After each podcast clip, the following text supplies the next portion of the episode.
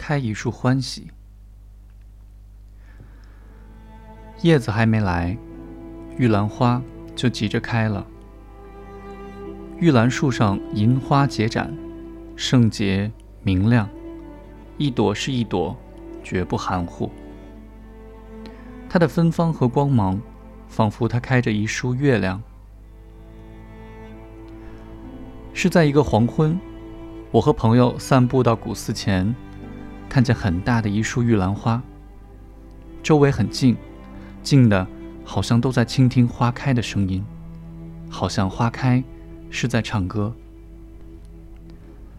山坳里的风吹得花瓣一瓣瓣的落下来，一地飞白，如雪。古寺里有一尊千手观音，寺不远处有户农家。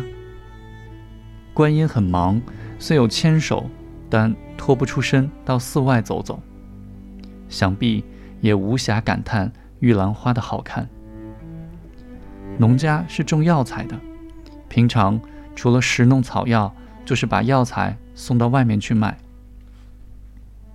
农家是很勤劳实在的一家子，恐怕也无心关注玉兰花的去来。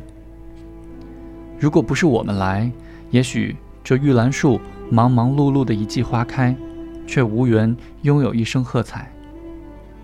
我无端的可惜起这一树的白，可惜它花开的寂寞，可惜它花谢的孤单。但是，花开就是花开，为什么非要有人看见，有人击节？为什么非要为某个看客完成一个花季？为自己好好开一回就不行吗？并不是什么事都非要有一种外在动力。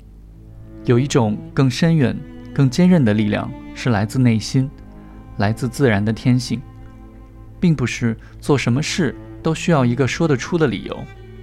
有一种声音是从自己的耳朵里发出的，那是对自己的体恤，那是天籁。完完全全、放放松松地做一回玉兰树，开一束自己喜欢的月亮，看天会不会塌下来。